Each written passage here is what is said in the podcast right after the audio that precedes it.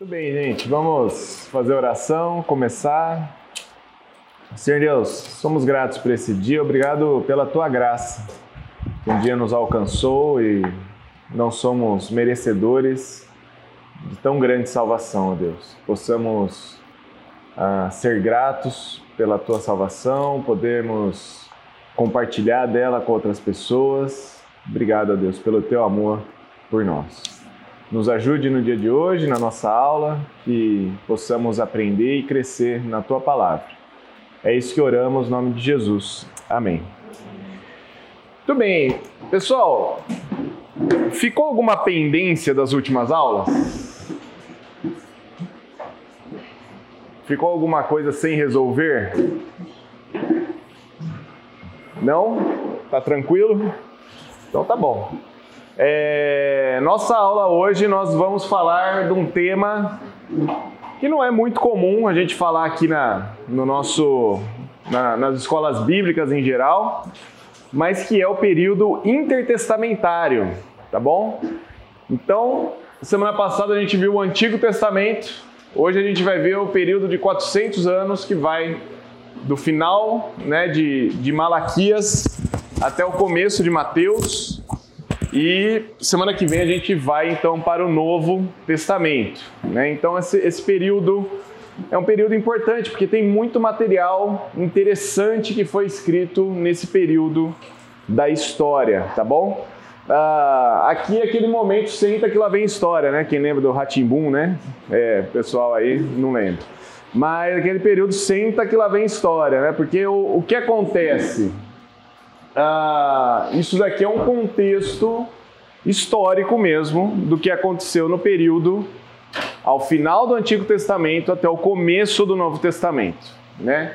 O que, que aconteceu nesse período? Período persa, então ali final Esdras, Neemias, a gente já tem ali período persa, Esther está dentro desse período aqui, né? Que foi o, o Império Persa.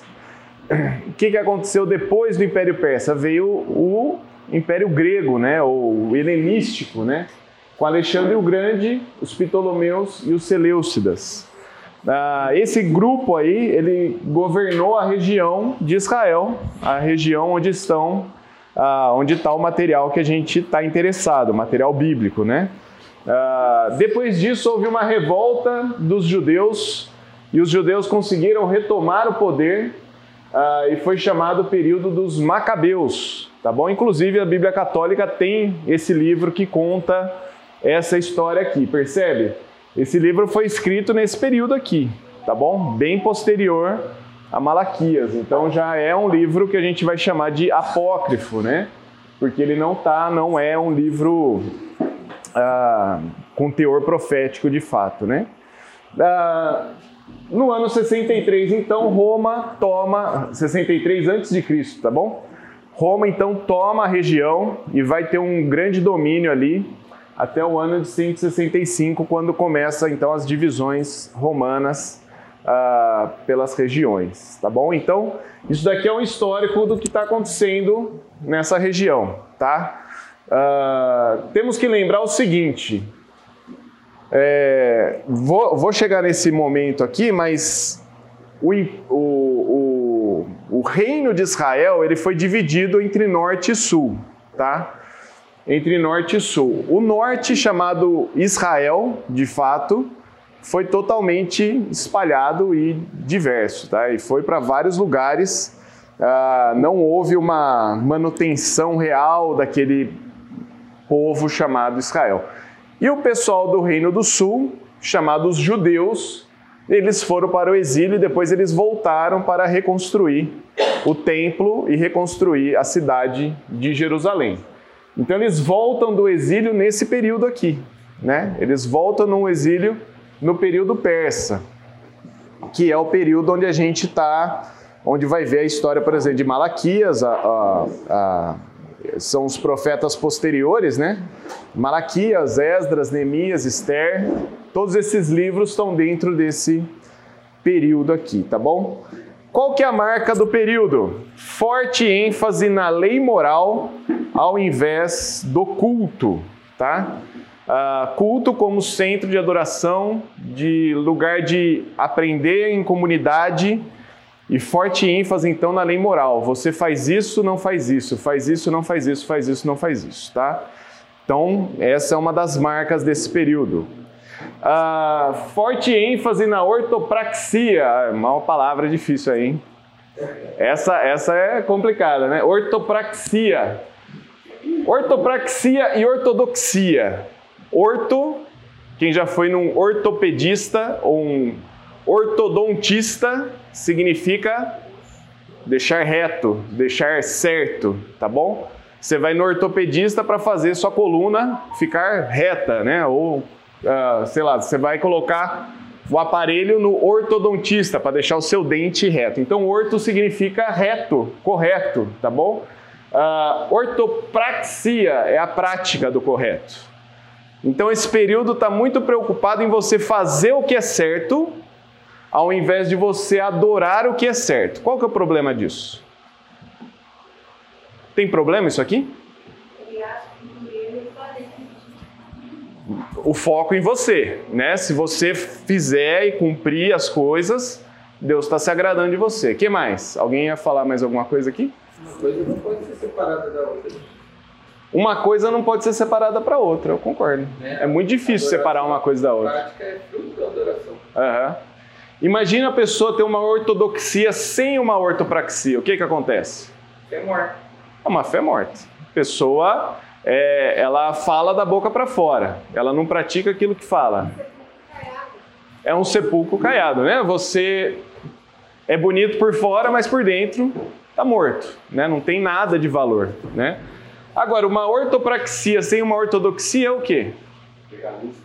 É um legalismo, certo? É um legalismo. Você vai fazendo as coisas sem saber por que de fato você faz aquilo, né? Ah, porque uma pessoa deixa de matar a outra pessoa? É porque falaram para mim não matar, né? Eu não entendo que Deus é o autor da vida e é Ele que dá a vida e matar alguém é ser contrário ao que Deus é. Não. Eu simplesmente não faço porque falaram para não fazer. E pronto, acabou. Tá bom? Então, esse período muito forte, essa ênfase na prática uh, ao invés da adoração. Tá? E eu acho que a, a vida cristã correta é ortodoxia junto com ortopraxia. Nós adoramos ou devemos adorar aquilo corretamente e praticar aquilo corretamente, tá bom? Ah, uma vez que nós entendemos aquilo que adoramos, nós praticamos aquilo que a gente adora. Ah, outra marca do período, particularismo. Então, os, os, os, judeus que sobraram ali, né, eles se tornaram cada vez mais particulares. Vocês lembram na aula passada que eu falei que Israel tinha uma posição importante de ser luz para as nações, né? Uh, esse período eles vão se fechar. Não, não, não, não, não. A gente tentou já e não, não rolou, né? Vamos se fechar aqui e fazer tudo certinho, porque se a gente se fechar em nós e fizermos tudo certinho, Deus vai se agradar da gente agora. Agora a gente não vai mais para o exílio, né? nenhum povo vai dominar mais a gente, a gente vai fazer tudo certinho. Exclusivismo. Então, aquele papel missionário que o povo de Israel tinha, ele deixou de ter. Por quê? Nós somos o povo e vocês não. Chorem, chorem aí, fiquem tristes porque nós somos o povo de Deus. Né? Perdeu o papel missionário e gerou um grande sentimento de superioridade, orgulho, né? Nós somos o povo de Deus, né? Nós somos superiores, nós somos os melhores. Ah, grande desenvolvimento de textos interpretativos. Tá? Então, outra marca desse período intertestamentário. Nós vamos ter diversos textos, por isso que a gente parte da nossa interpretação sempre vai olhar para esses textos intertestamentários. Foi? Ah, mexi na cadeira. Vou deixar a cadeira aqui, pronto. Ah, eu vou mexer só mais umas 40 vezes até o final da aula, tá bom? Vamos lá. Já foi. A sala a sala está muito pequena para. muito bem. Ah, perguntas até aqui? Alguma questão?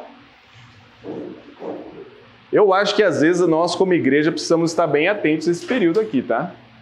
E olhar para isso aqui e não se espelhar em muitas dessas coisas aqui, tá bom? Muitas dessas coisas aqui a gente. Eu já escutei muitas igrejas falarem de uma maneira que está dentro disso aqui. Assim, opa, isso daqui não é, não é bíblico, tá? Não é bíblico. Uh, muitas dessas marcas desse período que até hoje a gente vai ver uh, em muitas comunidades. E pode ser um, um perigo e tem que ser um alerta para nós também, para nós não cairmos uh, nisso aqui, né?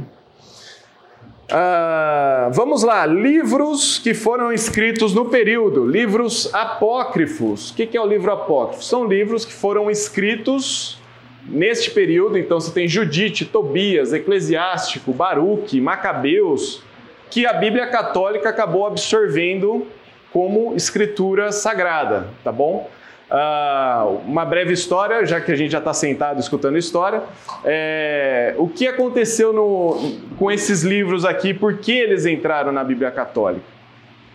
A Septuaginta, quando ela fez a tradução do texto em hebraico para o texto em grego, esses livros já estavam lá. A Septuaginta traduziu isso para o grego, mas não como escritura como por exemplo algumas Bíblias antigas têm a harpa junto, né, ali coladinho no final da Bíblia, Apocalipse e harpa, né? Imagina daqui 200 anos uma pessoa abre a Bíblia e fala assim: "Olha esse livro aqui, né? Não sei quem foi, John Newton, mas ele escreveu esse lindo essa linda palavra de Deus, né? Não é a palavra de Deus, não é inspirado por Deus, mas os uh, o pessoal que fez a tradução para o grego traduziu também, estavam inspirados, né? Vamos traduzir? Bora, bora traduzir tudo. Traduziram tudo, né? Vamos traduzir, olha isso aqui, Judite. Vamos traduzir? Bora, bora traduzir Judite, né? Já estamos aqui. Uh, mais tarde, já na Idade Média, é... fugiu o nome do. São Jerônimo. São Jerônimo ele pega o texto da Septuaginta e fala: precisamos de uma Bíblia em latim, porque a Igreja Católica faz a missa em latim. Então ele passa a traduzir o texto da Septuaginta para o latim. E o que, que acontece? Ele acha esses textos lá e fala: bora traduzir? Bora, estou inspirado, vamos embora, né? E traduziu também tudo para o latim e a Igreja Católica então assumiu esse texto como inspirado. Mas a Igreja cristã primitiva nunca assumiu esses textos como inspirados, tá? Então o cânon do Antigo Testamento já tinha sido fechado até Malaquias. A partir daí, a gente viu na aula passada, né? Nada depois de Malaquias tem ah, poder, autoridade de palavra de Deus. Acho que o Luiz estava com a mão levantada. Você ia falar alguma coisa? Não? Então tá bom. Ah, então esses são livros apócrifos. Esses livros estão ah, presentes na Bíblia católica, tá bom? Livros pseudopígrafos. Que palavra legal, né? Olha aí, podia dar o seu nome de algum filho, né? Pseudopígrafo. Não seria um nome muito legal, porque pseudo é falso, né? E uh, faltou um P aqui, tá bom? Pígrafo é autor, não se sabe quem é o autor. O autor é falso ou desconhecido. Então, por exemplo, tem lá Apocalipse de Abraão, né? Provavelmente não foi Abraão que escreveu, também não sabe quem foi. Então, sem saber o autor também fica complicado além do conteúdo ser contrário ah, ao ensino das escrituras como um todo. Ah, livro de Enoque, tem um, dois, acho que são quatro livros de Enoque e por aí vai, tá bom? Então não sabe o autor, mas está nesse período também, né? Dificilmente Abraão tinha escrito no ano 100 a.C., sendo que Abraão é muito anterior a isso. Sayuri.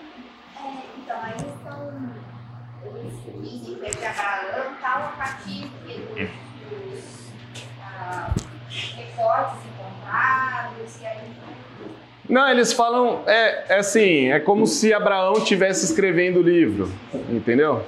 Ah, você tem, é, você tem a, a, a gente vai ver um texto hoje no nosso exemplo que é de Judas, Judas versículo 9 versículo 14.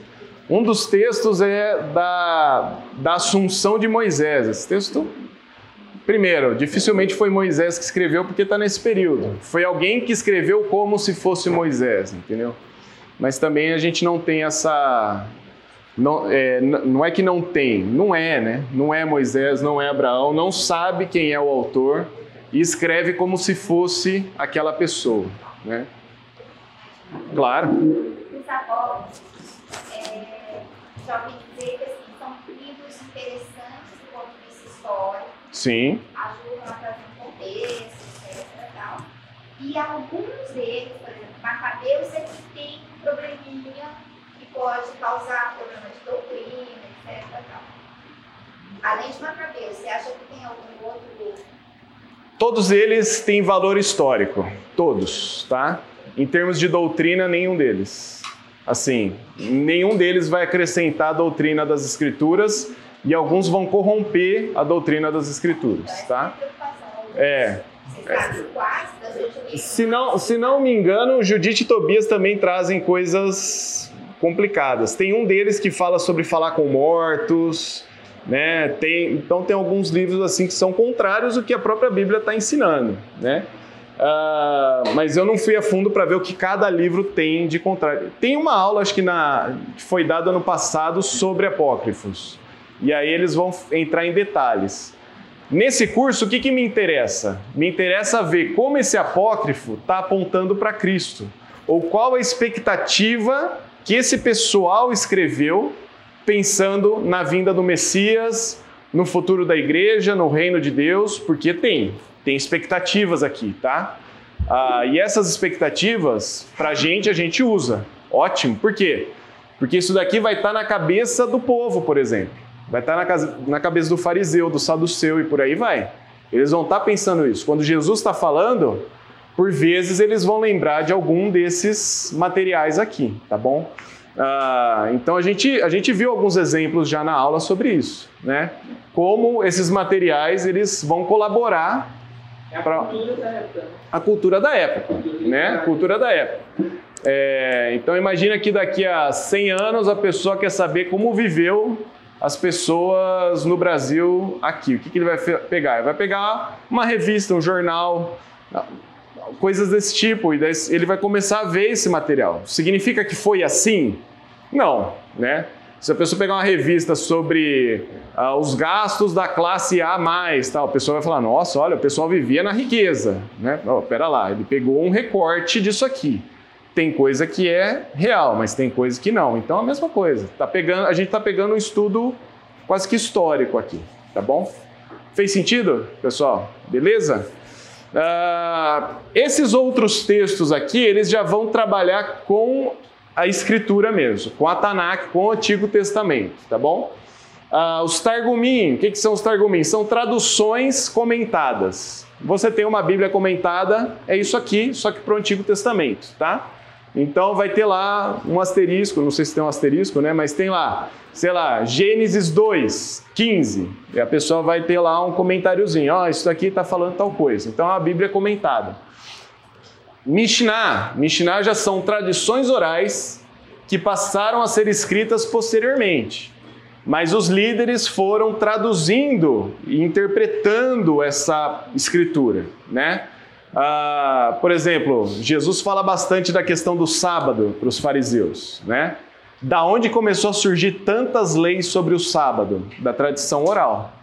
Da tradição oral. Opa, como é que a gente não vai voltar para o exílio e esperar o Messias? O sábado precisa ser cumprido. O que, que a gente vai fazer então? Ah, ó, se você tiver uma propriedade, você só pode dar mil passos. Ah, tá bom.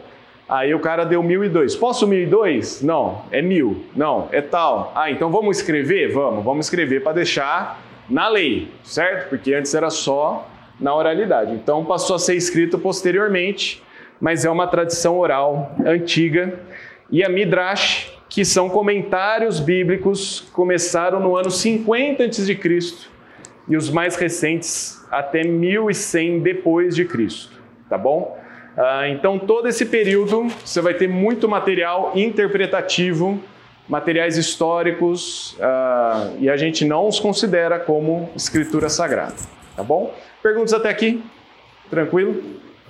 Essas aí, os judeus, eles incorporaram isso daí e tiraram depois. É, mantém essa, essa visão aí? Ou? Man- Mantém, mantém. Sobre os apócrifos, mantém, tá?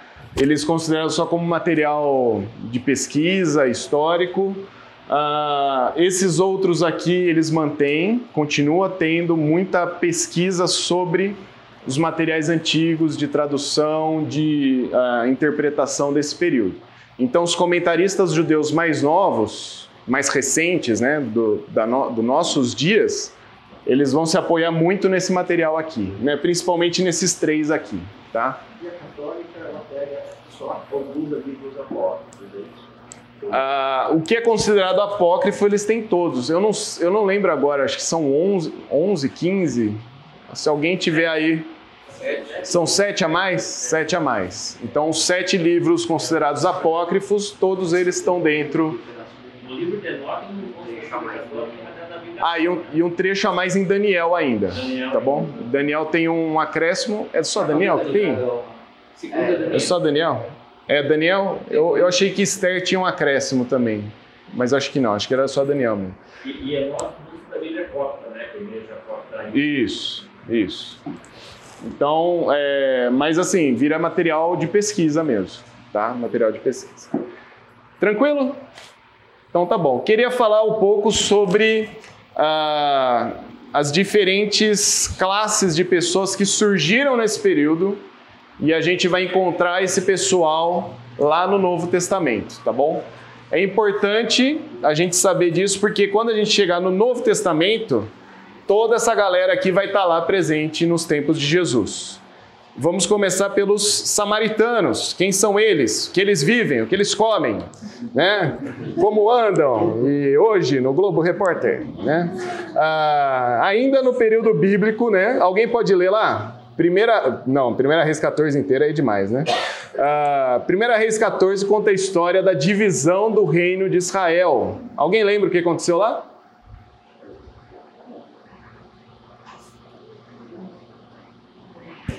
Essa divisão aconteceu logo depois que Jeroboão, filho de Salomão, assume o reino e o pessoal falou assim: pessoal, a gente está pagando muito imposto aqui, né? Ah, Jeroboão, o que, que você vai fazer? Aí ele, com muita falta de sabedoria, ele consulta os seus amigos e fala assim: não, vamos cobrar mais, vamos cobrar mais imposto. Esse povo, o povo paga pouco imposto ainda, né? Ah, e Roboão, que estava ali ao redor, começou. Não, desculpa. Roboão e Jeroboão, confundi tudo aqui, né? Roboão era filho de Salomão, tá? Jeroboão era alguém que Salomão expulsou, mas estava querendo fazer um levante para tomar ah, o poder. Ah, Roboão, então, sem sabedoria, fala que ah, o, o dedo mindinho dele era a cintura do pai, ou seja, eu vou colocar mais imposto ainda, né?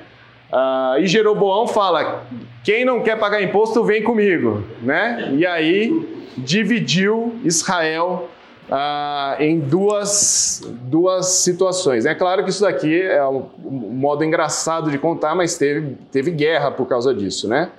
Ah, Jeroboão então leva dez tribos e estabelece sua capital em Samaria, enquanto o sul fica com duas tribos, só Judá e Benjamim ficam ah, ao sul, né, com a capital em Jerusalém.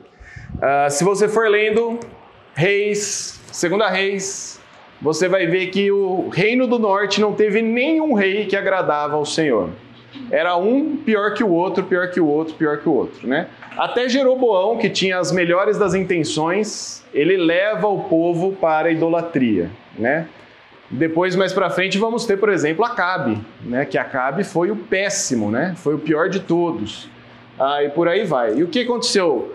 Por causa desses reis maus, a Síria, então, vem e leva esse povo cativo, né?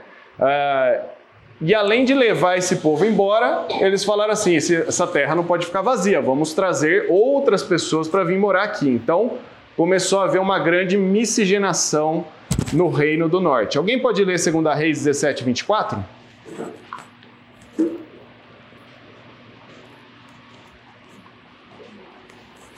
E outra pessoa lê 2 Reis 17, 41.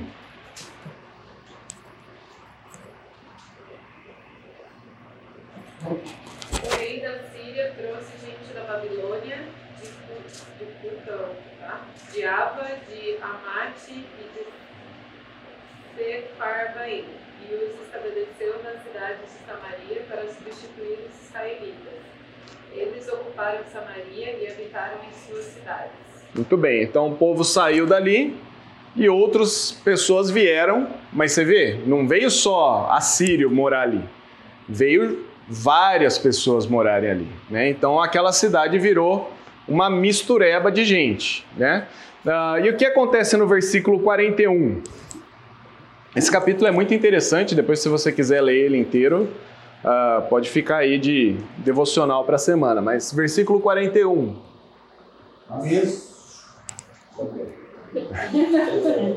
Assim estas nações temiam o Senhor e serviam as suas próprias imagens de escultura, como fizeram seus pais. Assim fazem também seus filhos e os filhos de seus filhos até o dia de hoje. Muito bem. O que, que aconteceu? O pessoal começou a trazer os seus ídolos e adorar ali. E começou a ver que as coisas não estavam caminhando bem. Então o que eles falaram? Ah, tinha um povo aqui que adorava um Deus. Vamos trazer um sacerdote para que ele fique aqui também. Então, além de ter um sacerdote de Deus, tinha outros, né? E é isso que esse versículo está falando. Eles adoravam a Deus e a todo o resto, né? E é assim até hoje, né? Até o dia que o cara escreveu. Uh, mas a ideia era que eles estavam, então, num grande sincretismo, tá bom? Sincretismo. Que, que é o sincretismo? É a pessoa que adora tudo. Tudo que for proveitoso, ela vai adorar, né? Uh, não sei quantos vocês já viram pessoas que falam assim: eu sou crente e sou de escorpião. Alguém já viu isso? Não? Eu já vi isso. Eu sou crente de escorpião. Daí você fica perguntando assim: o que, que será que essa pessoa está querendo dizer com essas duas coisas, né? Ah, por quê? Isso é um sincretismo. Ela está olhando a questão dos. Como é que chama? Das, dos signos. E ela está falando assim: nossa, isso aqui é o meu perfil, mas eu também vou na igreja evangélica, né? Então eu começo a misturar isso daqui. Ah, qual o problema disso? Tem problema ser crente de escorpião? Ah, tem problema isso aqui, adorar a Deus e aos outros deuses? Onde está a confiança? Uma ótima pergunta, né? Onde que está a confiança? Na hora que a coisa apertar, vou correr para quem? Né? que mais? Faz o que convém, né? Ouve o que for melhor para ele. Exatamente. Exatamente. Exatamente. Chegar um momento lá que Deus está falando, não faça isso, né? Ou se arrependa dos seus pecados. Ah, não, agora eu não, deixar esse negócio de arrepender um pouquinho de lado, vou para outra coisa. Mais alguém? Você não pode servir a dois senhores. Você não pode servir a dois senhores. Ou vai agradar um ou desagradar outro, né?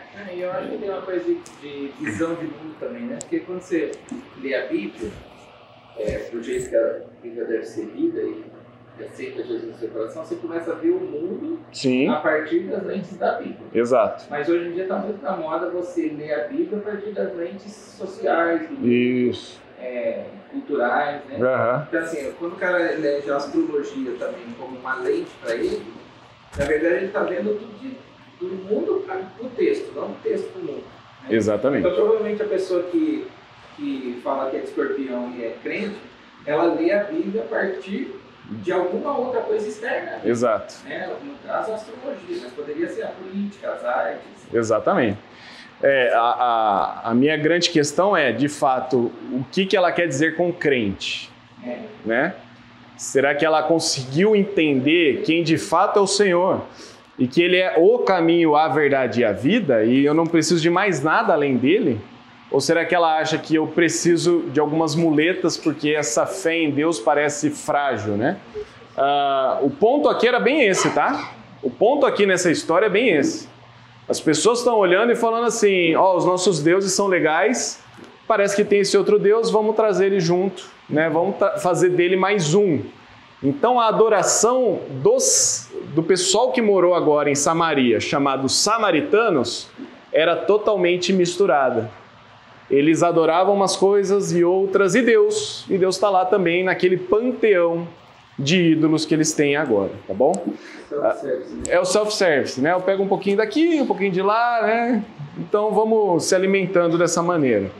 Ah, quando o povo volta do exílio, os judeus impediram os samaritanos de ajudar na reconstrução do templo. Isso daí está lá em Esdras e Neemias, tá bom? Por quê? O que, que o judeu está voltando do exílio? O que, que ele está na cabeça dele? Eu tenho que fazer tudo certo, senão eu vou voltar para o exílio.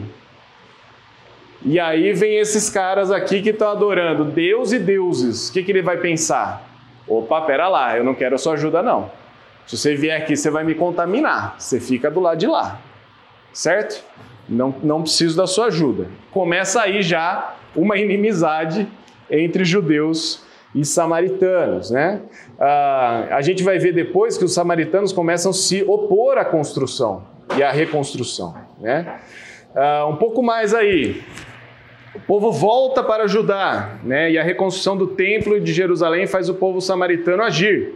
E eles então constroem um templo no Monte Gerizim.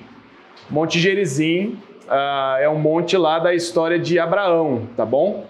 Então o que, que eles estão falando? Ah, vocês têm um templo agora em Jerusalém? A gente vai construir um também. E vai ser em Gerizim. Lembra da conversa de Jesus com a mulher samaritana?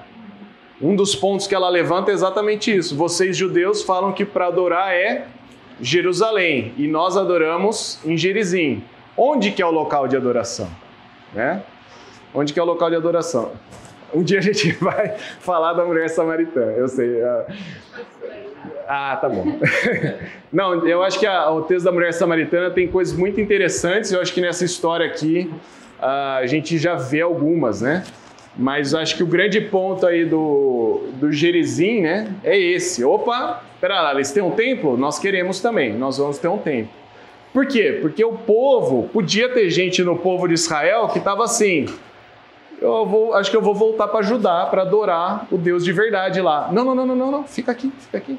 A gente vai construir um templo para você adorar, tá bom? Um templo melhor, não vai ser em Jerusalém, vai ser onde nosso pai Abraão esteve, olha só. Então, quanto mais antigo, melhor, né? Abraão, então, que esteve lá. Vamos lá. Quando Alexandre o Grande toma a região da Samaria, né, e toma toda a região ali de Israel, Israel e Judá, uh, os samaritanos passam a apoiar os gregos contra os judeus. E qual que é a ideia deles? Eles falam assim: nós não temos nenhum tipo de relação ou relacionamento com esse povo que está aí em Judá tá bom? Então pode atacar eles, nós não somos eles. Então pode atacar lá, entendeu? Nós somos diferentes deles. Ah, quando o Seleucida, Anti, Antíoco Epifânio, esse cara foi assim o pior governador, foi o cara que foi sacrificar um porco no templo, tá? Então ele foi um cara ah, sem amigos, né? Não fez amigos quando governou lá. Ah, os, eh, quando ele governou os samaritanos, para se proteger, disseram que não tinham relações com os judeus. E aí esse templo que ele tinha em Gerizim também se tornou um templo de Zeus. Era de Deus e Zeus, né? É só trocar uma letra, né? D, Z, né? Ah, e aí eles passaram a adorar Zeus no mesmo monte, no monte Gerizim. Ah, mais uma coisinha aqui, né? João e Carno que foi um dos líderes macabeus, ele destrói Shequem, que era a cidade santa. Enquanto Jerusalém era a cidade santa, ou a cidade especial para Judá, Samaria também resolveu ter a sua cidade, que era essa aqui, né? E aí esse po, eh, João Hircano destrói essa cidade, né? E os samaritanos, quando viram isso, ficaram revoltados e passam também a atacar os judeus principalmente os viajantes que iam a Jerusalém para a Páscoa. Então eles ficavam à beira da estrada atacando as pessoas, matando por vezes também, tá bom? Ah, eles pegaram o texto do Pentateuco para dizer que a adoração seria em Shequém e não em Jerusalém. Então, imagina essa, esses dois povos ali, né? Um totalmente inimigo do outro, uma religião totalmente diferente a do outro. É, eles praticamente não se entendem mais, não se conhecem mais, e os judeus começam a alimentar esse particularismo. Deus só se importa com a gente, né? Deus é o nosso Deus. E aí os samaritanos, e aí só vai aumentando essa inimizade. E é muito interessante quando toda vez Jesus toca no samaritano, dá para sentir aquele clima, né? Pum, né? A, a, quando Jesus conta a parábola, é, quando ele vai falar, né? O para amar o próximo como a si mesmo, né? Tinha um viajante à beira da estrada, né? Lembra da história? Um viajante atacado na beira da estrada. Tá todo mundo lá. É, samaritano é duro, né, cara? Samaritano vive, vive atacando o pessoal, né? Aí passa o sacerdote e nem olha. É, não, é, ele tinha compromisso, né? Passa o levita e nem olha. É, né? Sabe como é? Chega o samaritano, dá para sentir o clima na sala, né? Como assim? O samaritano vai ajudar? Você vê que Jesus fala: quem dos três amou o próximo? Ninguém fala o samaritano. O que, que eles falam? O último, ou o que demonstrou compaixão. Nunca na cabeça de um judeu um samaritano iria ajudar ou servir a um judeu, né? Uh, e esse é um dos casos, né? É um dos casos dos leprosos, né? Dos dez leprosos, o que volta é samaritano para agradecer, né? Por que, que o pessoal no Novo Testamento está colocando isso? Isso a gente vai responder na semana que vem, tá bom? semana que vem a gente responde essa pergunta, mas tem um aspecto até missionário. Jesus não veio só para os judeus, Jesus veio para, para todos. Fala lá, Sayuri. E agora, a relação. Agora já misturou muito, né? Já, já. Já, já. Hoje, hoje aqueles que conseguiram manter a sua tradição e a sua genealogia de alguma maneira, uh, eles vão ser considerados judeus e fazer parte do povo de Israel. Mas Nesse meio tempo houve muita mudança, muita mudança. Você teve invasões árabes depois, é, você teve outros exílios né, do povo de Israel. Então você vai ter uh, judeu morando na Rússia, né, até a primeira, primeira, segunda guerra, você vê, judeu está espalhado no mundo inteiro, né, até estabelecer. Então, hoje assim, quem conseguiu de alguma maneira manter a sua genealogia e manter uma adoração ao único Deus, eles foram para Judá. Né? Até no período do, da divisão entre Roboão e Jeroboão, tiveram aqueles que passaram a migrar para Judá para morar lá. Ah, o cara era de Manassés, mas ele vai vai viver lá, né? Então, mas hoje hoje já já é muito distinto assim, né? Luiz curiosidade, né? Os samaritanos existem até hoje. Eles são uma comunidade, imagina, de mil pessoas, inclusive eles estão levando mulheres, do leste europeu, porque não tem mais mulher lá, tem mais mulheres, para tentar ressuscitar os samaritanos. A linhagem. Eles continuam adorando um monte elevinho e tem as Aham. Agora é um grupo bem reduzido é, já, né? Bem, bem reduzido. É. Adorar, na, na, no primeiro livro, né, na, Pentateuco, uhum. é tirado como Legal, muito bom. Beleza? Outro grupo que está aqui presente, né, ah, que surge nesse período intertestamentário são os famosos, né? Já falamos um pouco deles, os fariseus. Ah, vou falar bem pouco agora. Eles surgiram com uma classe acadêmica dedicada a ensinar a lei escrita e oral e adaptar o judaísmo para a vida pós-exílio. Né? Vimos um pouco disso quando a gente falou de Nicodemos, né? Uh, um grande zelo à lei, né? grande ênfase nas tradições, e eles consideram a Mishnah, que é aquela lei oral que virou escrita depois, né? como as suas cercas e limites. Né? Então, não matarás. Opa, o que, até onde vai matar ou não matar? Né? Até onde é a cerca que a gente pode obedecer ou desobedecer? Então, é isso que os fariseus tinham, né? Como eu posso pegar a lei e aplicar na vida das pessoas para quê? Para que a gente não volte para o exílio, para que a gente faça tudo certinho. Se a gente fizer tudo certinho, Deus vai se agradar de nós, né?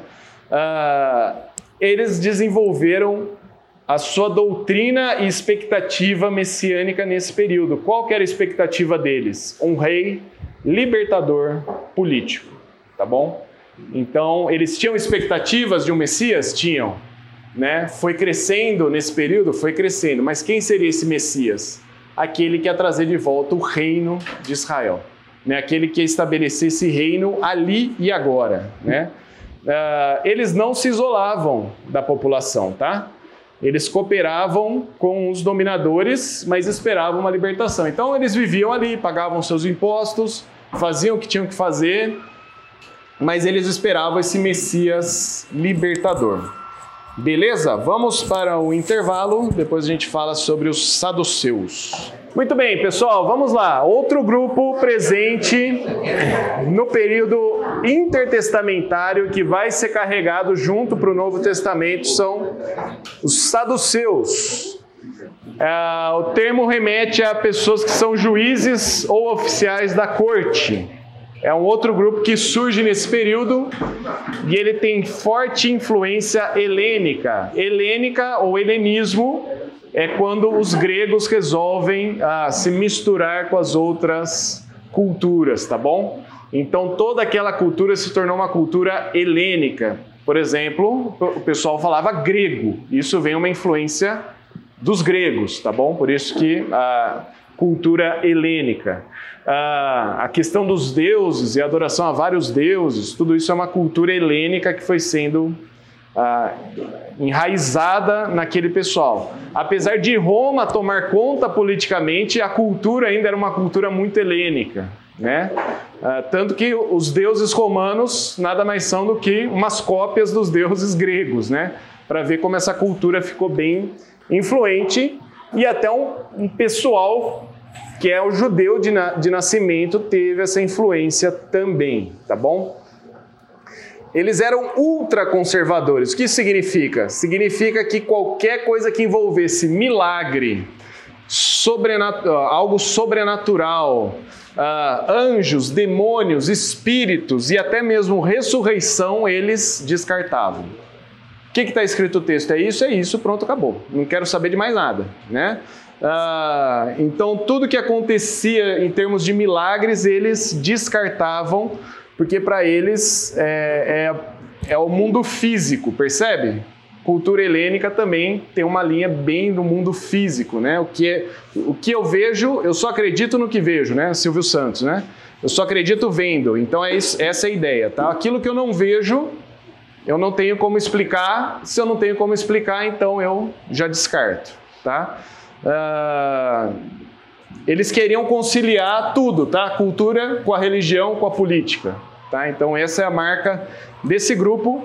Eles eram em essência secularistas, né? Pessoas que a gente vê nos nossos dias hoje também, né? Uh, vivendo seus dias sem pensar na eternidade. É isso. Aí se morrer, morrer morreu, né? Tela preta, acabou o filme e é isso, acabou, né? Esses são os saduceus. Uh, Jesus tem um embate interessante com eles exatamente sobre ressurreição, né? Sobre a ressurreição. Mas esse grupo também surgiu nesse período. Eles eram os, os aristo, aristocratas. Deu quase vontade de falar aristogatos, né? Tem um filme, né? Ah, mas eles eram os aristocratas da região. Então, por isso, muito dinheiro, poder, a cultura relacionada. Obrigado, hein? A cultura relacionada, então eles eram essa classe uh, acima aí, tá bom? Da, da pirâmide. Esse grupo também é interessante, os essênios, tá? Quem que eram os essênios? Era um grupo monástico, asceta e purista. O que, que essas três palavras significam? Eles se isolavam do mundo para viver ou tentar viver uma vida em pureza, tá bom? Uh, monástico, eles iam para monastérios, na época, o monastério é a palavra mais recente, né, da Idade Média, mas a ideia era isso, eles viviam numa comunidade isolada, com suas próprias práticas, buscando manter a pureza. Esse grupo uh, tinha como prática, por exemplo, se banhar em água fria, para não ter prazer naquilo, não sentir prazer, mas também se banhar constantemente para manter a pureza do seu corpo, tá bom? Ah, costumavam usar vestes brancas para mostrar que eles estavam vivendo uma vida pura, né? Se preocupavam muito com os ensinos morais e éticos e não com filosofia. Então, o que que está falando? É para fazer isso, vamos fazer isso. Ah, mas o porquê das coisas? Não, não precisa saber o porquê das coisas. Tem que fazer, pronto, acabou. É... Eles estavam envolvidos nos manuscritos do Mar Morto, tá? Então, se você já escutou dos textos de Qumran, ah, que foram é, manuscritos do Antigo Testamento, os mais antigos que a gente tem relatos, é, foi de um grupo de essênios que viviam naquela região ali, tá bom? Eles rejeitavam as tradições dos fariseus e o sincretismo, ou seja, eles não gostavam nem de um nem de outro. Como eles não gostavam de ninguém, eles se isolaram e foram viver sozinhos. Né? O incomodado que se retire foram isso que eles levaram ao pé da letra. Estamos incomodados, vamos nos retirar e foram viver ah, isolados, tá bom? Tem gente que associa João Batista a um grupo essênio, tá? Porque João Batista viveu no deserto, comia ah, gafanhoto e batizava com água, tá bom? João Batista era um essênio? Não, nada indica, porque se ele fosse um essênio, ele não ia estar no Jordão chamando as pessoas ao arrependimento, tá bom? Ele ia estar isolado, sem se envolver com o restante da comunidade, né? Então, ah, esse grupo também está presente ali. Sabe o que eu acho interessante? Que esses nomes, eles estão presentes nos dias de hoje com outros nomes, né? Assim, nada muda muito, né? A gente tem esses grupos de pessoas, ah, às vezes a pessoa não sabe, mas ela também tem essas características aí, tá bom? E aqui eu coloquei junto, mas eles nunca andariam juntos, tá? Herodianos e Zelotes, tá? Herodianos eles eram a favor da família de Herodes se manter no poder. Eles gostavam dos Herodes, uh, que foi uma família que governou a região, uma família romana, né, que governou a região. Uh, eles eram mais alinhados com a cultura romana. É, a posição era mais política do que religiosa, e eles não gostavam muito dos fariseus, porque os fariseus ainda esperavam um rei, um rei maior, superior, que ia tirar Herodes do poder. Então, uh, eles eram a favor de Herodes. Né? Herodes é o nosso rei. Tá?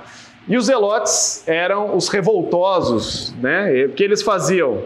De fato, eles atacavam os militares romanos uh, como se fosse uma facção revolucionária mesmo. Tá? Uh, violentos, e os fariseus eles aprovavam o grupo, mas é aquela coisa assim: eu gosto do que eles fazem, mas eu não sou assim, né? Há uma diferença entre o fariseu e um zelote, tá? Ah, o fariseu ia esperar o Messias chegar para acabar. O zelote falou o seguinte, cara, tá demorando muito, vamos resolver com as nossas mãos essa questão aqui, né? Quase um homem né? É, um, quase isso mesmo, tá? Então eles iam é, e faziam ataques aos militares, né, aos, à presença romana que ali estava.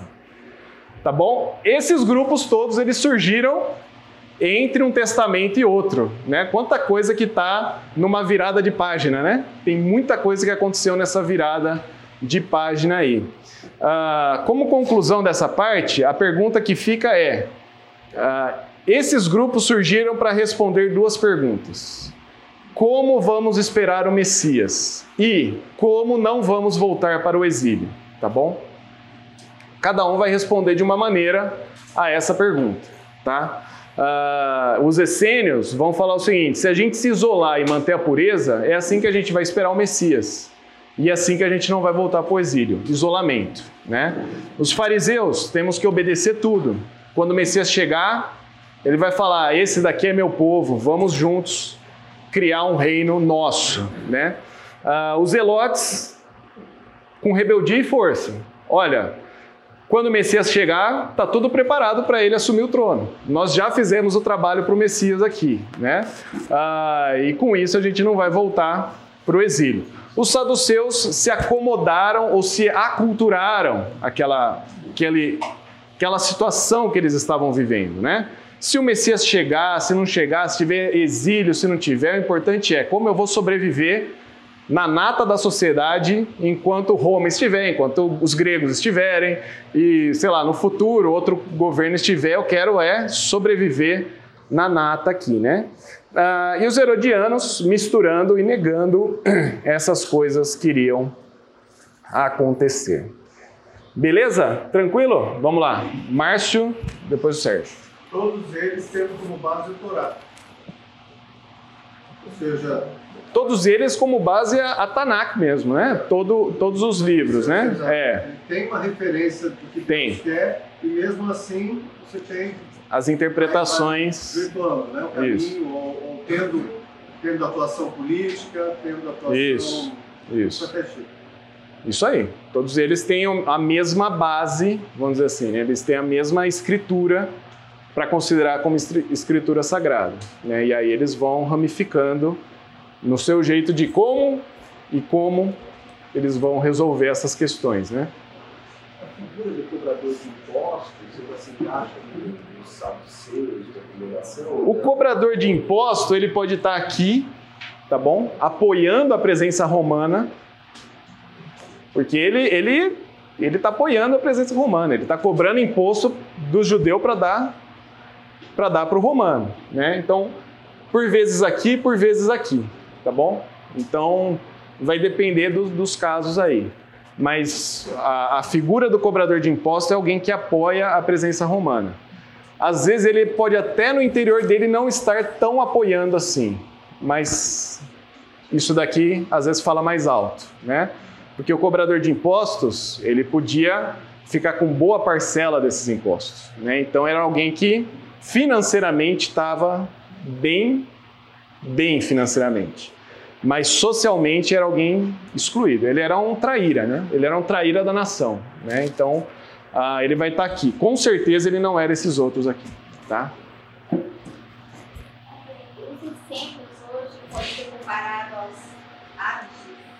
Pode, pode ser comparado aos Amish, tá? É, o, o Amish é cristão, mas a ideia é essa. O mundo aí fora é mal, vamos nos isolar para viver em pureza ah, na nossa comunidade aqui, né? Ah, o período teve um período monástico da Igreja Católica, o pessoal indo em mosteiros, né? Mas a Igreja Também. Você conseguiu acomodar internamente esses grupos, talvez Ah, sim. lotes não, mas outros ganharam cara de denominações dentro da igreja. Isso, isso. Né? Então você vai ter, por exemplo, pessoal que já está com a comunidade. É, né? mas- Então seria mais fariseus nesse É. sentido, né? E tem o pessoal que ficaria mais isolado. Mas, que nem eu falo, cara, só mudou os nomes, né? A gente tem isso muito presente até, até os dias de hoje. Mais alguém? Não? Vamos lá, temos meia hora. Se não der para concluir, concluo na semana que vem. Judas 9 e Judas 14. Alguém lê para mim esses dois textos aí. Judas está na Bíblia, tá, gente? É um livro lá, não é Judas Iscariotes, tá bom? Não foi Judas Iscariotes que escreveu. Inclusive tem um livro, né, que saiu recente aí, o Evangelho de Judas. Isso daí é também é um livro apócrifo, nada tem a ver com a palavra de Deus, tá? E muito mais recente do que o período bíblico. Então vamos lá. Alguém lê Judas 9 e outra pessoa lê Judas 14. Esse Judas seria irmão de Jesus. Exatamente. Se Judas é irmão de Jesus, tá?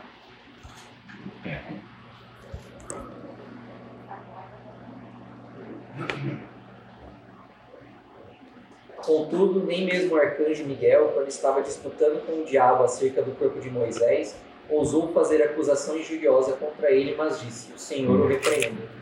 Muito bem. Legal, né? Que texto, né? Que texto. Ah, e o 14 e 15? Judas 14 e 15. Não tem capítulo, é um capítulo só, né? Só tem versículo.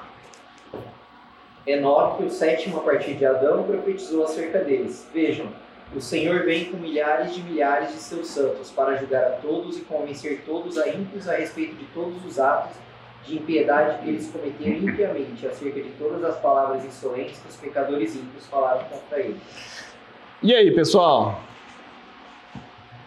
Quem acha esses dois textos estranhos? Sabe que Judas quase não está na Bíblia, né? Por causa dessas duas passagens. Por causa dessas duas passagens, quase que Judas não entra no cânon das Escrituras. Quem acha esse texto estranho e por quê?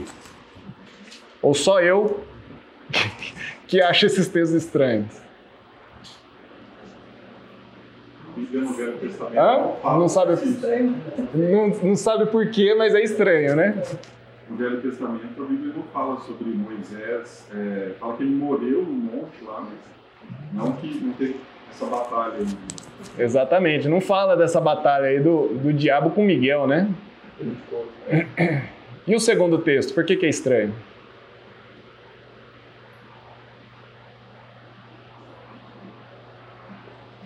Quem que profetizou aí? Enoque. O que, que a gente sabe sobre Enoque? que ele foi arrebatado, né? Ele foi arrebatado. E e só, né? A gente não sabe mais nada de Enoque, além de que ele foi arrebatado, que ele andou com Deus e já não era mais, né? E foi isso, né? E aqui está falando que ele profetizou. Ele profetizou. Vamos por partes, né? Nós temos uma metodologia, vamos tentar aplicar ela para o texto aí, né? Vamos ver o, o contexto uh, de Judas. Versículo 1 a 4 fala da apresentação e objetivos da carta, né? É muito interessante que no versículo 3 de Judas, Judas está falando o seguinte: gostaria de falar sobre um assunto, mas por causa do que vocês estão passando, resolvi alertá-los sobre este assunto, né?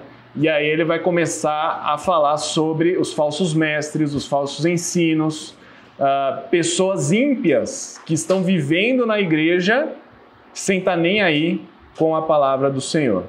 Uh, versículo 1 a 4, então, ele mostra o perigo da apostasia no sentido de que a pessoa não está nem aí para a fé verdadeira, nem aí para a fé no Senhor Jesus Cristo, tá? Uh, de 5 a 16, que é o texto onde nós estamos aí, né?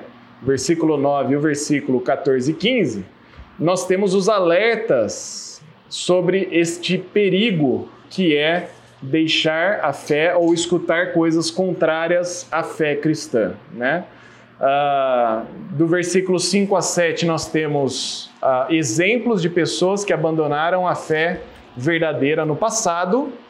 De 8 a 16, como esses apóstatas ou esses falsos profetas estão presentes, ou como você pode identificar esses falsos profetas, né? Uh, de 8 a 10, eles rejeitam a autoridade. Versículo 11, eles andam no erro. Versículo 12, eles lideram falsamente. E versículos 14 a 16, eles vivem agradando a si mesmo, tá? Novamente, a partir do, de então, ele vai falar de um guia para a gente não cair em apostasia, ou como a gente não, como viver para não escutar esses falsos mestres e cair no erro e como ter então vitória sobre este perigo. Legal? Carta curta, né? 25 versículos, rapidinho, né? Dia tranquilo, você vai ler, né? Dá, aqueles que têm memória melhor podem até decorar o livro, né? Uh, mas é isso. E aí, nesse miolo aí da carta, do 8 ao 16, nós temos essas duas passagens esquisitas, certo? Ah, no Antigo Testamento, o que, que a gente tem? A gente só tem que Moisés morreu, certo? Moisés morreu. E a gente não sabe mais nada depois de que Moisés morreu, né? Um dia, Moisés sobe no monte e morre. E é isso, e acabou a história de Moisés.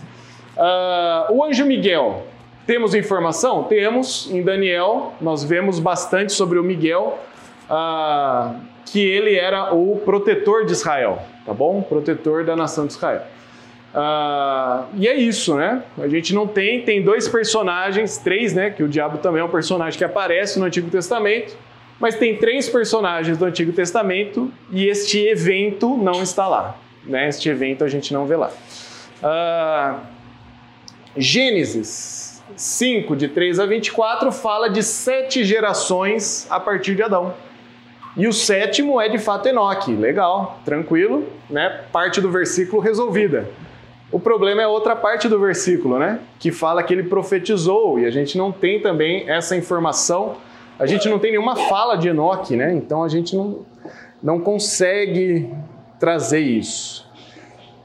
Então eu trouxe para vocês da onde vêm essas ideias. A primeira é essa aí, uh, li, livro pseudopígrafo, ou seja, ele não sabe quem escreveu esse livro sobre a assunção de Moisés, tá bom?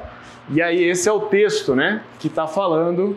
Uh, Deus enviou o arcanjo Miguel para remover o corpo de Moisés e levar a outro lugar e ali sepultá-lo.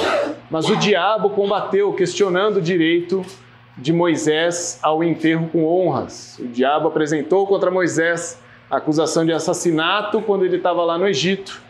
Ah, mas essa acusação não passou de maledicência contra Moisés E Miguel, sem tolerar e sem maldizer, disse ao diabo: Que o Senhor o repreenda, diabo. Com isso, o diabo partiu e Miguel removeu o corpo. Ah, legal, né? Bem o texto que a gente está tá lá, né? Tá lá em Judas. Ah, e o outro, né? O versículo 14, nós temos lá em 1 Enoque 1,9. Vede, ele chegará com 10 milhões dos santos, a fim de executar julgamento sobre todos, destruirá os perversos e punirá toda a carne por tudo aquilo que fizeram, aquilo que os pecadores e perversos cometeram contra ele. Então, o judaísmo responde, certo? Qual que é o problema com isso? Temos problema ou não? Estamos abismados? Sentindo o pessoal abismado aqui. Tá, tá lá, certo? Temos algum problema? Qual o nosso maior problema aqui? Eu coloquei alguns que eu vejo, tá bom? Que ele está usando os personagens, mas o conteúdo não tá lá no Antigo Testamento, não tá lá num livro inspirado, né? Judas pode fazer isso, né? Por que, que ele fez isso, né? Ah... E outros textos que aparecem coisas assim? Alguém abre Tito 1,12 e outra pessoa Atos 17, 28.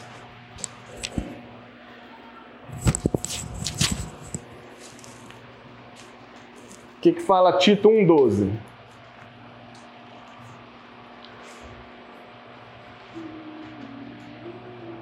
Um de seus próprios profetas chegou a dizer: pretende sempre mentirosos feras malignas, glutões preguiçosos. Legal. Onde que está esse texto? Não, em Tito, mas o profeta que falou isso. Não tem, foi um profeta local que falou isso. E Paulo está falando lá, um profeta de vocês, ou um arauto de vocês, um mensageiro de vocês, falou isso aí, né? Mano, não está em nenhum lugar no Antigo Testamento, não está um, algum cara lá da região falou que os cretenses são sempre mentirosos. E Atos 17, 28?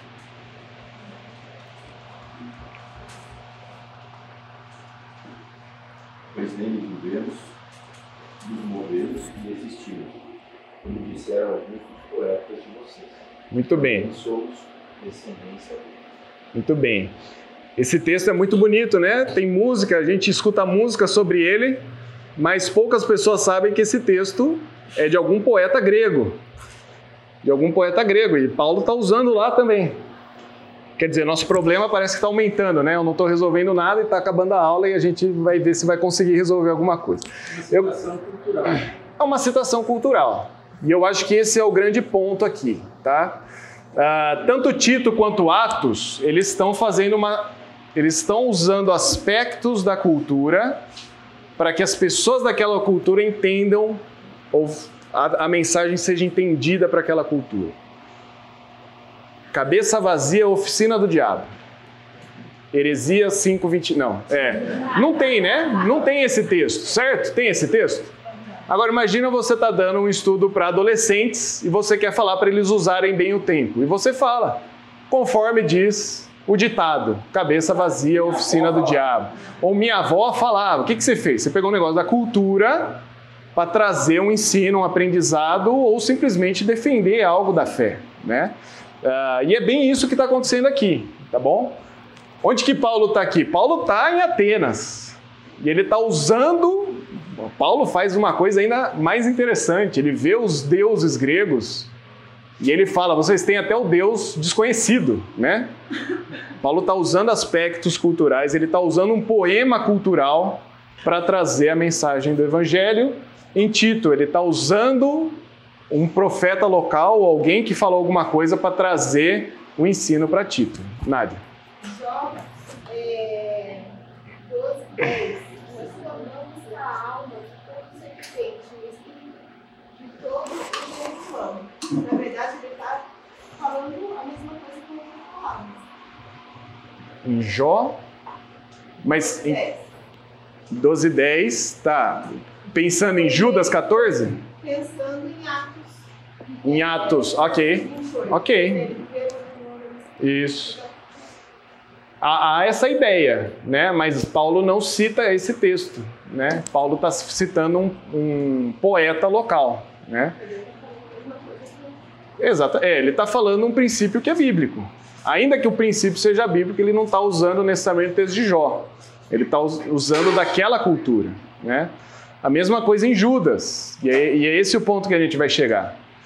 Por que, que Judas está usando esses dois textos? É para trazer ah, um ensino novo é para afirmar aquele texto apócrifo como palavra de Deus? Não, e é esse alguns pressupostos que eu queria assumir quando a gente lê um texto apócrifo, pseudopígrafo, Mishnah e por aí vai. Quais são esses pressupostos? Que toda a verdade é verdade de Deus. Eu gosto muito dessa frase, porque se é verdade, é de Deus. Ah, mas foi um ateu que falou. É verdade? É verdade de Deus, tá? É simples. Se um ateu falou que o céu é azul, é uma verdade. E é verdade de Deus. Ele precisou de coisas que Deus dá para perceber que a criação de Deus é assim.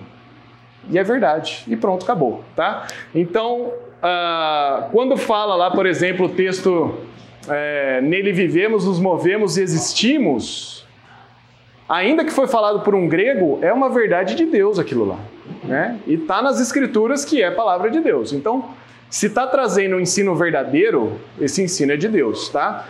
Eu li lá em Judite que fala que Deus ama as pessoas. É verdade? É verdade, então é de Deus. Mas isso não significa que aquele livro inteiro se tornou inspirado porque ele tem uma frase ou alguns aspectos verdadeiros. Tranquilo? Por quê? Para o livro ser inspirado, ele tem uma régua de medir e ele precisa caber nessa régua, né? Que é o que a gente chama do cânon das escrituras.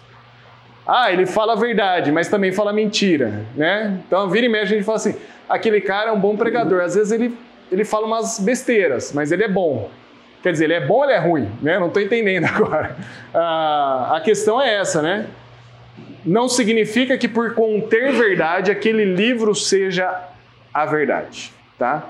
Então não significa que o texto lá que fala do corpo de Moisés, o texto de Enoque, que está trazendo esse ensino para Judas, na carta de Judas, significa que o livro de Enoque agora está salvo. Não, o livro de Enoque não está salvo. O livro de Enoque continua sendo apócrifo. É, apócrifo? Não pseudopígrafo? Canônico. Não canônico, né? Ah, então, continua na sua posição. Ele está usando numa passagem para reforçar isso. Uh, e o uso de um texto assim normalmente reforça algum argumento ou gera uma ligação cultural com o público. Quantas vezes Jesus fez parábolas sobre situações agropastoris? Diversas vezes.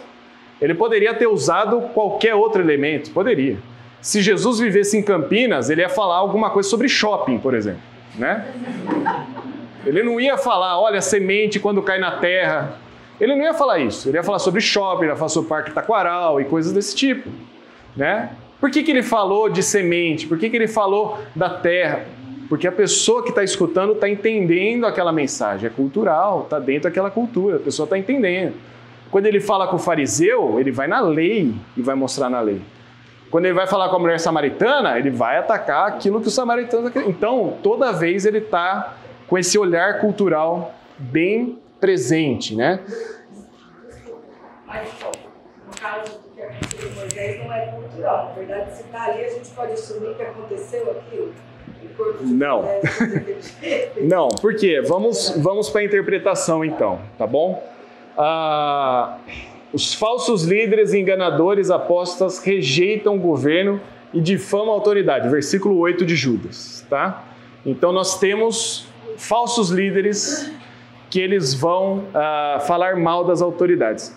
O fato envolvendo a disputa do corpo de Moisés é usado só para mostrar um ponto.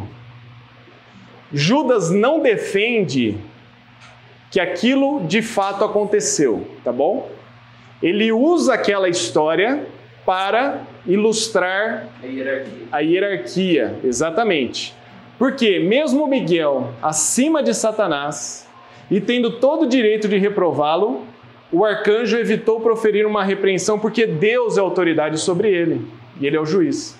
Percebe? Judas não falou. Lembra lá que Moisés teve a disputa do corpo? Olha só, quem ganhou? Não, ele não está falando quem ganhou, quem perdeu, se aquilo aconteceu ou não aconteceu. Ele está falando da atitude de Miguel, que mesmo numa situação, ele não agiu como o falso líder age, que é desprezar a autoridade de Deus. Miguel, então, coloca Deus como o juiz. Que o Senhor te repreenda, né? colocando ele então na mesma na, no, no, lugar dele, né? Então Deus como autoridade suprema deveria agir na repreensão e não Miguel, tá bom? Amanda. Paulo, ele está mais um poeta, né? E aqui, Judas parece colocar isso como verdade mesmo. Ele não tradição, só joga isso. Só joga isso, exatamente. Então, por que, que ele está jogando isso? Porque para quem ele está escrevendo a carta, ele sabe de onde saiu isso. E é bem provável que as pessoas que estavam escutando essa mensagem tomavam esses livros como algo importante e deviam até usar desses livros para uh, oprimir as, as pessoas que estavam abaixo deles, tá? Então ele está usando tanto desse texto como o texto de Enoque exatamente para para mostrar para eles, ó, isso daqui que vocês leem, olha o que, que esse daqui está falando. É usar o argumento contra eles mesmos, tá? Usar do próprio argumento contra eles. Mas não interfere na fé. É um tipo não. de texto que ele está ali, não vai causar tanto problema. Novamente, é, é, me lembra muito a, a nossa discussão do anjo, se o anjo deu a lei ou se foi. Se houve uma disputa isso não muda a minha fé, porque não muda nada em termos de doutrina restante da, das Escrituras, ou não é nada contrário a outra doutrina das Escrituras. O meu ponto é que Judas não está usando isso como fato. O que, que ele está usando como fato? O assunto é Miguel e o que Miguel faz de remeter à autoridade de Deus. Fez sentido? Fez?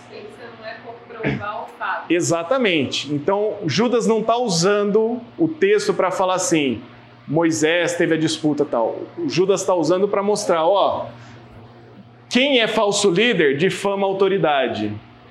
E esse texto que vocês conhecem muito bem mostra que Miguel não fazia isso. Mesmo que né? ele estivesse comprovando o fato, se ele estivesse comprovando o fato, ele ia... Não, o, o, versículo estaria completamente fora do assunto. Estaria fora do assunto. Estaria totalmente fora do assunto, né? Então, é, é, a, o contexto ajuda muito para para saber disso, né? Qual o objetivo então desse uso? Judas não quer saber quem ganhou a disputa, nem o destino de Moisés, onde Moisés foi enterrado, não quer saber nada disso. O ponto aqui é sobre autoridade, né? Ah, então o argumento é do maior para o menor. Enquanto o arcanjo Miguel, que seria o maior, não insultou, né, as pessoas também não deveriam insultar a autoridade. Segunda Pedro é o texto correlato aqui, tá? Segunda Pedro 2 tem uma, uma parte aí bem parecida, ainda que não fala exatamente disso, mas fala sobre autoridade. Muito bem. E por que Judas então fez uso? É, Judas faz um uso apologético, ele quer defender a fé usando então desse texto do judaísmo, tá bom? Ele quer defender aquilo que ele acredita, que nós acreditamos, usando esse texto, tá? Ah, então há uma marca nos falsos mestres e nos ímpios. É um ataque à autoridade divina, em especial quando, termo, quando o, essa autoridade vai fazer um julgamento. Uh, versículo 10 vai mostrar que eles difamam aquilo que eles não entendem, eles falam mal de coisas que eles não sabem. E aquilo que eles sabem só superficialmente ou naturalmente, eles agem como brutos, né? eles agem uh, com força. Né? Então está mostrando que essa marca é a marca de um ímpio. O ímpio fala o que não sabe e ele, o pouco que ele sabe, ele age com bruteza, com uh, grosseria. Oi? Com brutalidade, isso, brutalidade. Uh, beleza? Tranquilo? Versículo 9. Dúvidas, perguntas? Problemas? Deu para entender o argumento de Judas? Eu fiz claro? É? Eu acho que a ideia é bem essa, tá? Dentro do contexto, um falso líder e um ímpio eles rejeitam a autoridade, né? Miguel não fez, esse é o ponto, tá? Miguel não fez isso. Estou usando o exemplo de Miguel para isso. Ah, sobre o uso do texto apócrifo de Enoque, né? O foco é mostrar que Deus irá julgar os ímpios e pecadores. Ah, isso é apenas para apresentar as diversas marcas dos infiéis que estão corrompendo a igreja. Então, Judas usa desse texto para mostrar que a maldade não ficará impune, que haverá julgamento. Ele poderia usar outro texto do Antigo Testamento? Com certeza. Tem vários textos do Antigo Testamento que falam sobre Deus julgar os ímpios. Por que, que ele usou Enoque? Porque ele queria mostrar novamente esse ponto. Vocês estão acreditando nesse livro e eu quero mostrar que até esse livro que vocês acreditam está condenando o que vocês estão fazendo, né? Até esse livro está condenando. Então haverá um julgamento. Judas então tinha o objetivo de alertar a igreja dos falsos mestres que estão transformando a graça em libertinagem. Versículo 4, tá? Uh, eles têm uma vida deplorável, eles não respeitam a autoridade, eles vivem no caminho da idolatria e da maldade, eles são cheios de pecado e levam outros nesse caminho, mas o final deles será condenação e julgamento. Uh, e para nós hoje? Para nós hoje também nós temos falsos mestres e profetas e ímpios que estão ensinando que tudo é permitido, por exemplo, se feito com amor. Alguém já escutou isso por aí? Tudo é permitido se feito por amor. Não é nem bíblico e nem palavra de Deus, né? Ah, eles vivem uma vida em devassidão, ah, justificando as suas ações, ensinando falsas doutrinas, ignoram a autoridade de Deus e dos líderes, né? Já escutou pastor que fala assim: olha, esse texto fala isso, mas eu falaria isso de outra maneira. Né? Opa, que autoridade é essa para mudar o texto bíblico, né? Olha, é, Paulo falou isso, mas eu não concordo com Paulo. Eu prefiro ver o que Jesus falou. Mas Paulo está na Bíblia, assim como que Jesus falou está na Bíblia, né? Ah, ignoram a autoridade de Deus, vivem como bem agradam, né? Versículo 16 vai falar isso, eles estão vivendo para si. E aí nós temos vários exemplos no dia de hoje, né? Teologias identitárias, teologia coaching, teologia da prosperidade, ah, todas elas, elas trazem para si alguns aspectos desses. Por exemplo, o pastor é a maior autoridade que existe. O que o pastor falou, você tem que escutar e pronto, acabou. Não, quem é autoridade é Deus e é a palavra de Deus né? Então tem várias igrejas que a pessoa não pode comprar um carro se não perguntar para o pastor: Pastor, posso comprar o carro? Não pode, pode comprar o carro. Não, não pode. Não, você tem que vender o seu carro, dar o dízimo primeiro e aí depois você compra o carro, né? Então, o que, que é isso? Usurpação da autoridade. Miguel não fez isso quando disputava com o arcanjo, né? Uh, teologias identitárias foi aquela que a gente falou, que você lê o texto a partir de você, a partir da sociedade, a partir do seu corpo, a partir de onde você está, né? Quais as consequências disso? Viver em devassidão, por exemplo. Viver a vida do jeito que você quiser, justificando aquilo com a palavra de Deus.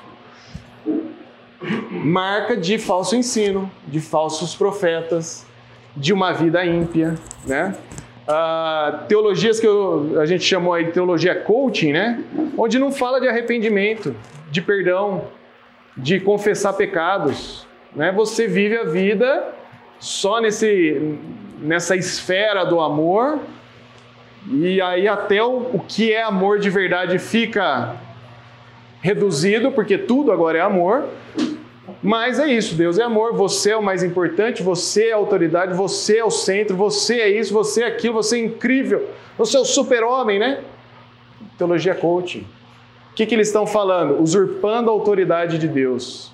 Deus está falando que nós temos pecados, precisamos confessar os pecados, precisamos viver debaixo da autoridade, que nós não somos incríveis, nós não somos o centro de tudo, é Deus o centro de tudo. Novamente usurpando a autoridade. Qual a consequência disso? É o que ele vai usar do texto de Enoque. esses líderes, esses falsos profetas, irão ser julgados, irão ser condenados. E quem seguir o caminho deles também irá ser condenado. É por isso que Judas escreveu essa carta, para exortar, para cuidar, para ensinar e para mostrar que vai haver um julgamento. Perguntas?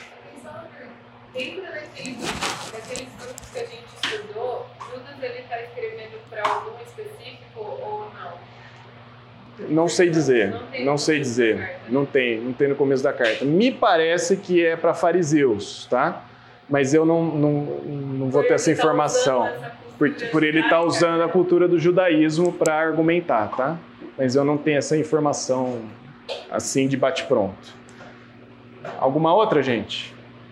Leiam Judas, precisamos estar atentos, alertas, alertas ao que está acontecendo por aí e poder alertar outras pessoas também do ensino correto. É uma inferência, mas eu fico imaginando, assim, é, especialmente Judas ou Tiago, que conviveram com Jesus, alguns ensinamentos ou coisas que foram ditas, ou verdades que foram ditas a eles, ou que aprenderam, que poderiam estar sendo registrados, como esse Sim. caso aí. É a mesma, é a mesma situação é, da, do Monte da Transfiguração, os discípulos saberem que era Abraão e Elias que estavam ali. Quem Sim. falou para eles? Não tinha fotografia. Então será que foi Jesus que depois apresentou, falou, quem que vocês viram ali foi determinado? Então, pode ser, é uma inferência, mas de repente alguma informação dada, uma fonte privilegiada. Aí nós, aí é uma inferência mesmo. Aí não, não conseguimos saber. Me parece mais que ele está usando ah, da- dessa argumentação, né? Ah, Tanto que ele não, ele não fica muito em cima do texto em si. Ele está usando o texto para uma argumentação, né? Mas de fato a gente não sabe o que rolou nessa, nesses bate-papos, né? O que a gente sabe é o que a gente tem na Bíblia e ela já é suficiente para nós. Vamos orar? Senhor Deus, diante de tantos ensinos que vemos por aí, pessoas que rejeitam a autoridade do Senhor, da tua palavra, a autoridade da igreja, que o Senhor coloque em nossos corações esse desejo de aprender do Senhor, colocar o Senhor como o centro das nossas vidas e de fato viver para ti. Nos ajude com amor e mansidão poder exortar irmãos que por vezes começam a caminhar em caminhos tortuosos, para que eles sejam alertados dos perigos disso. Nos ajude a sermos firmes na tua palavra e viver de acordo com o que ela ensina. É isso que oramos no nome de Jesus. Amém. Bom domingo.